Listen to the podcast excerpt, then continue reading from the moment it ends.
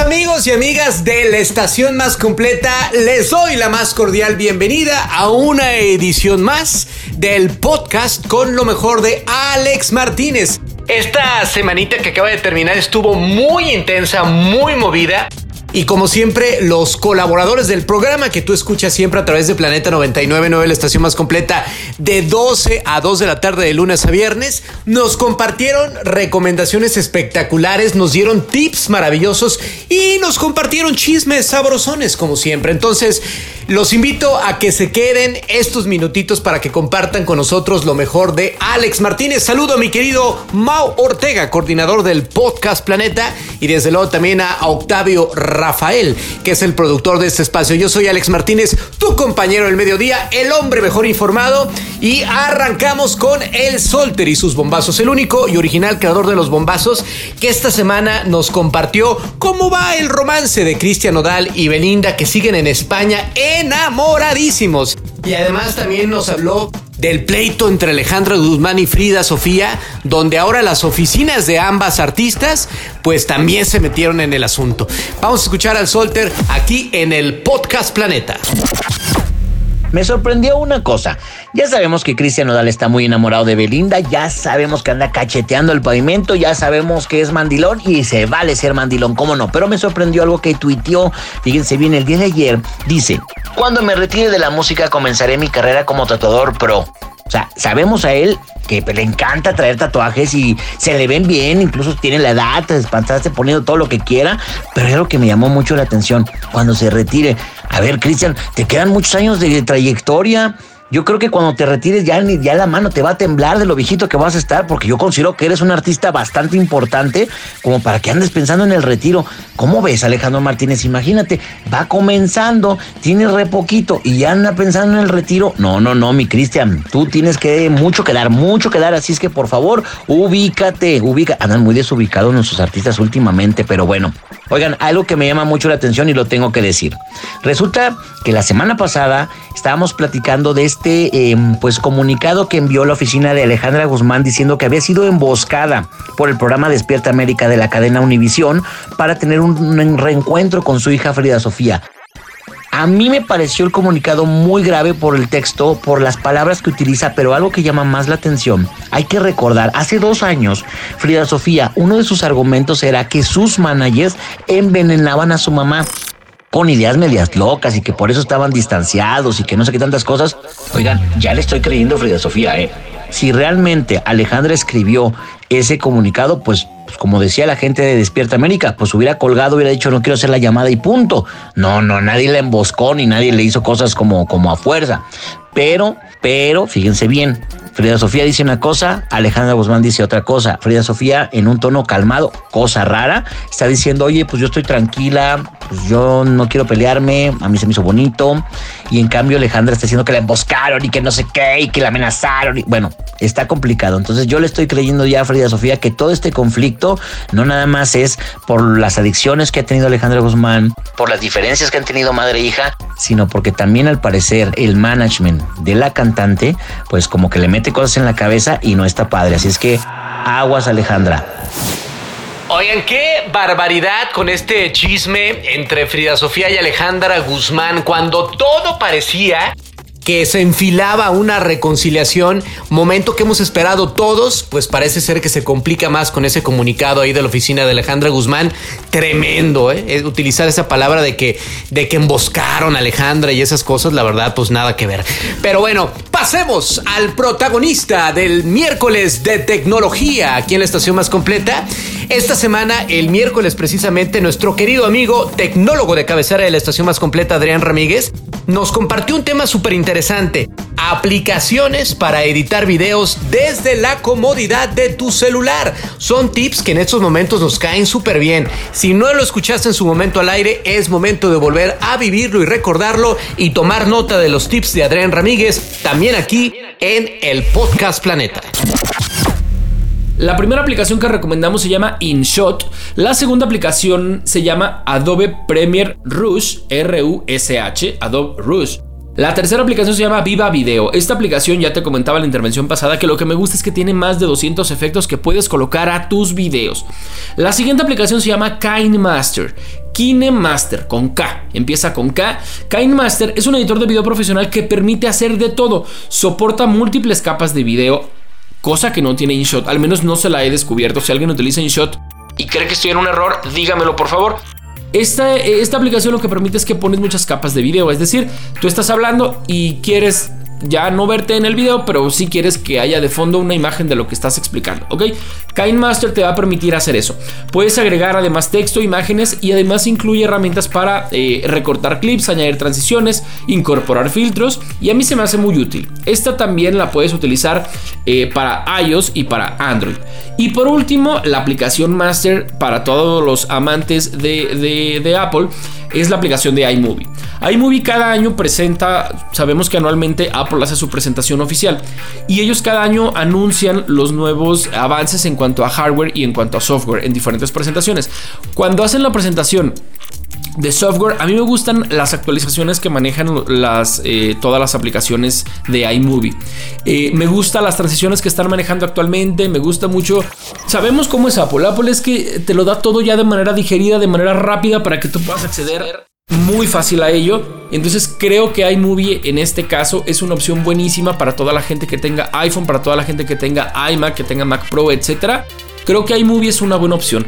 Las, las desventajas de iMovie es que de pronto no te permite como editar a lo mejor muy creativamente lo que tú quieras hacer, porque realmente las presentaciones, los presets, las plantillas, por así decirlo, los templates que tiene iMovie, pues ya vienen predeterminados. Pero bueno, ahí están las aplicaciones para que edites video como un master. Yo todos los videos que hago los hago a través de la aplicación de InShot, como ya lo comenté. Si quieres ver cómo los edito, es muy fácil, nada más sígueme en TikTok. Así es, en TikTok como Adrián Ramírez, arroba Adrián Ramírez en TikTok. Chécate mis videos, tienen transiciones bonitas, divertidas, padres. Todas las edité en InShot, así que si tienes cualquier duda, pues me puedes preguntar también a través de ahí o a través de cualquiera de mis redes sociales. Estoy así como arroba Adrián Ramírez. Muchísimas gracias a mi querido amigo Adrián Ramírez. Los miércoles de tecnología con él entre 12 y 2 de la tarde a través de Planeta 999, la estación más completa. Oigan, ¿ustedes son fans de los gatos, de los hermosos meninos, de los gatitos? Yo la verdad no, yo prefiero como mascota un perrito, pero respeto a la gente que, que ama los gatos, como mi querida Carlita López, ¿no? O mi querido primo Juan Eduardo, que aprovecho para mandarle un saludo, que le encantan también los gatos. Bueno, pues déjenme compartirles que mi querida Robotania, Tania Ochoa, nos recomendó un libro maravilloso esta semana. Si no lo escuchaste, pon mucha atención. Porque este libro que nos recomendó Robotania se llama Gatos Ilustres. ¿De qué trata? Bueno, ya saben que Robotania siempre nos va a recomendar libros súper buenos. Entonces, si no lo escucharon en su momento, aquí lo volvemos a vivir. Póngale mucha atención.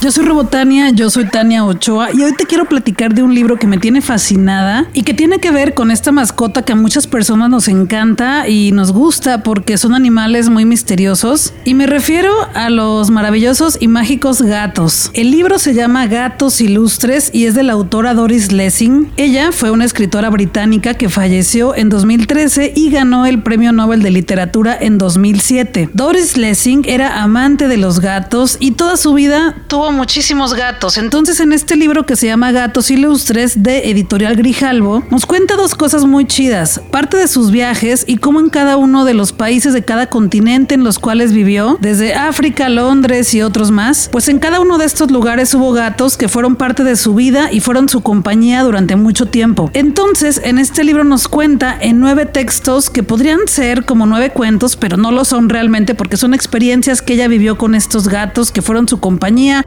y sus mejores amigos durante años, Doris Lessing en este libro nos cuenta cada una de las experiencias de cada uno de esos gatos que fueron tan importantes para ella. El libro también está acompañado de ilustraciones que fueron hechas por Joana Santamans y están preciosas porque cada uno de estos gatos pues obviamente tiene su propia personalidad y las ilustraciones son en blanco y negro pero también con ciertos detalles en color naranja. Este libro, Gatos Ilustres, es una muy buena oportunidad para conocer el estilo de la autora Doris Lessing, que es premio Nobel de Literatura, pero también si amas a los gatos, es una buena opción para conocer historias distintas de estos gatos que fueron tan especiales para Doris Lessing. El libro se llama Gatos Ilustres de Doris Lessing de Editorial Grijalvo. Yo soy Robotania, yo soy Tania Ochoa y podemos seguir platicando en redes sociales. Me encuentras como Robotania en todas ellas y ahí comparto con ustedes mucho más contenido de libros, cultura y entretenimiento. Todos los jueves podrás escuchar las recomendaciones de Robotania o también en este espacio en el podcast Planeta. Los sábados que subimos este podcast podrás volver a disfrutar y si te quedaste con la duda, anotar el nombre, escucharlo tranquilamente y disfrutar de los libros que Robotania nos recomienda. Hace una semanita, fíjense que Jorge Baez, el tío Cuacarraquear, que lo vamos a escuchar en un ratito más, nos habló de una película que está dando mucho, mucho, mucho de qué hablar. Se llama La Liga de la Justicia, pero con el su creador original, ¿no? Zack Snyder, esta versión que estuvo oculto durante mucho tiempo. Eh, la semana pasada la disfrutamos con las palabras y la expertise de nuestro querido tío Cuacarraquear. Pero otro experto cinematográfico muy querido es mi querido compadre, mi entrañable Pablo Gravito, que también eligió esta semana y quedó cautivado e impactado con la Liga de la Justicia de Zack Snyder. Así es que, si no la han visto, yo me sumo a esta lista porque no he tenido la oportunidad de verla. Ya la recomendó el tío Cuacarraquear ya la va a recomendar Pablo Garavito, así es que ¿qué esperas para que juntos la podamos ver y que no nos la platiquen? Aquí escuchamos a Pablo Garavito con su recomendación cinematográfica de la Liga de la Justicia. Tengo muchas películas pendientes con ustedes, lo sé, pero tengo que hablar de la Liga de la Justicia, no la de 2017 tan, tan mal hecha, sino la nueva versión de Zack Snyder, la original versión, el corte que muchos pidieron y que ahora llega después de cuatro años. ¿Qué puedo decir? Es que son completamente diferentes, gracias a Dios. Es decir, ver las mismas secuencias de la cinta de 2017, solo que ahora funcionan. En esta nueva versión, cada una de las imágenes son importantes. Hay algunas batallas de la Mujer Maravilla, por ejemplo, que nos recuerdan a la película de 300 o también a la película de Watchmen con la música de fondo. Aunque algunos lamentarán el cambio en las melodías, el soundtrack eleva la experiencia en las escenas de acción. En esta nueva versión de Snyder vas a encontrar un mejor desarrollo de personajes, una fotografía oscura y mayor violencia. Vemos un mejor degradado del color. El azul se ve mucho mejor que el rojo de la anterior versión. El cineasta no solo es más coherente desde una perspectiva narrativa, amigos. Su atmósfera y tono continúan lo que comenzó con El Hombre de Acero y Batman contra Superman, ¿se acuerdan? Solo que ahora de una manera conmovedora y épica. Este film es diferente a la de 2017 en términos de construcción, caracterización, trama, ritmo, imágenes y secuencias de acción. En total, amigos, amigas, son tres horas de nuevas imágenes tres horas nuevas. Es decir, la película dura 242 minutos. Y para no hacerla tan pesada, no se preocupen, Snyder la dividió en seis partes y un epílogo extraordinario. Simplemente el epílogo vale la pena la película. La verdad que es extraordinaria. Si no la has visto, búsquela, búsquela, búsquela, paga por ella, vale la pena. La película avanza a un ritmo constante y en realidad se siente más corta que muchas películas tradicionales de superhéroes de dos horas. Además, el director supo aprovechar el carisma de Ezra Miller como Flash, tiene un gran impacto emocional y ya no está como un bufón de 2017. Ahora, Cyborg es otro de los personajes que se descuidaron en la otra versión y ahora está mucho mejor definido y estructurado. Y de hecho es una pieza clave y que tiene mucho más peso en la historia. Podría decir tantas cosas, pero no me alcanza el tiempo. Solo invito a que vean y comparen. Después de escuchar la recomendación de Pablo Garavito, la verdad ya no la voy a hacer más de todos. Ya le he dado muchas largas a ver la Liga de la Justicia. Prometo ahora sí aprovechar este fin de semana para darle una checada. Lo que pasa es que está muy larga y luego así como que me dan como flojerita las películas tan largas, pero soy fan aparte de DC Comics, ¿no? Y de la Liga de la Justicia, entonces tengo que darme la oportunidad de verla. Hablando del tío Cuacarraquear, que ya lo citamos hace ratito a Jorge Baez, él eligió una serie que es así, tengo que reconocer que ya la vi y quedé impactado y emocionado y enganchado, esperando obviamente el segundo capítulo que sale también este fin de semana, esta semana a través de Disney Plus. Me refiero a la serie Falcon y el Soldado del Invierno. ¿De qué trata? Bueno, pues se supone que es una continuidad a la historia que conocemos del Capitán América. Pero si no la han visto, por favor chequen el primero. Y este fin de semana ya podrán checar también el segundo capítulo. Buenísima, en verdad. Me encanta escuchar al tío cuacarraquear. Y me uno a sus muchachos y a sus muchachas que a continuación le pondremos harta atención a su recomendación. No se lo pierdan aquí en el podcast Planeta. Mi querido Alex, ¿cómo estás? Qué gusto poder saludarte a ti y a todos los muchachos y muchachas que nos escuchen a través de Planeta 999 y el día de hoy les traigo la recomendación de la serie del momento de Marvel Studios, la que viene precedida de ese enorme fenómeno mediático que resultó ser la serie de WandaVision. Ahora tenemos el estreno de Falcon and the Winter Soldier. Ya tenemos un primer episodio que se estrenó la semana pasada y el día de mañana viernes tendremos el segundo. Entonces usted está muy a tiempo de subirse a este tren para que pueda comentarlo en sus redes sociales, para que sea parte de la conversación de la nueva serie de moda de Marvel. Y bueno, ¿de qué se trata Falcon and the Winter Soldier? Bueno, esta serie ocurre unos meses después de lo que vimos en la película de Avengers Endgame, cuando los héroes lograron vencer a Thanos y regresaron a la vida a todas las personas que habían desaparecido. Entonces tenemos a Falcon que está trabajando, eh, digamos como aliado en algunas agencias de gobierno, eh, tratando de resolver cuestiones con terroristas, con amenazas a, diferentes ciudades y en diferentes países del mundo. Lo vemos en una primera secuencia que es espectacular. De hecho, Creo que es una de las mejores secuencias de acción del cine de Marvel y esto está en una serie de televisión. Está espectacular.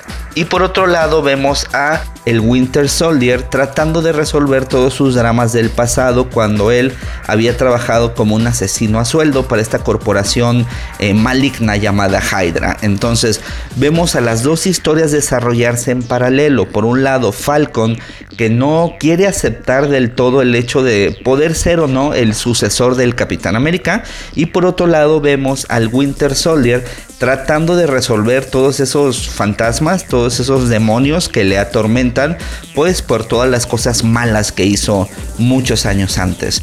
Vemos estas dos historias desarrollarse en paralelo y seguramente en algún momento se van a unir. Eso no ocurre en el primer episodio, pero si usted quiere saber qué es lo que va a pasar con estos dos personajes de Marvel que me llaman la atención porque ninguno de los dos son, digamos, protagonistas, no son de los personajes más queridos, pero series como esta funcionan muy bien para posicionarlos en el gusto del público. Entonces, si usted quiere ver una serie llena de acción, con estos momentos que son ya muy clásicos del cine de superhéroes, vaya a ver Falcon and the Winter Soldier. Les repito, esto está en Disney Plus y mañana viernes tenemos el segundo episodio. ¿Ya tomaron nota? Se llama Falcon y el Soldado del Invierno en Disney Plus, para que no dejen de disfrutar de esta gran recomendación que nos hizo el tío Cuacarraquear. Y bueno, pasemos al momento de tranquilidad, de reflexión, de pensamiento, de abrir nuestros horizontes, de que nos hagan pensar. Y el único que lo hace cada semana los lunes, el lunes de reflexión de 12 a 2 de la tarde a través de Planeta 999 es nuestro familiólogo de cabecera, Juan Antonio González. Altamente recomendable seguir a Juan Antonio González en Facebook como Juan Antonio González Escuchoterapia. Si quieres preguntarle acerca de alguna cita para terapia familiar y demás que necesites que urja en tu familia, ahí está Juan Antonio González Escuchoterapia en Facebook y también psicólogo Juan Antonio González en Instagram, también por ahí lo puedes contactar. Esta semana nos compartió un tema muy padre que a continuación lo vamos a escuchar se llama Tres Pasos para poder apropiarte de tu propia vida. Suena fuerte, ¿no? Tres pasos para poder apropiarte de tu propia vida. Aquí lo escuchamos también en el podcast Planeta para que abran su corazón y su mente. Y bueno, pues quisiera, quisiera compartir el día de hoy un tema muy interesante. Tres pasos para poder apropiarte un poco más de tu propia vida. Fíjate nada más.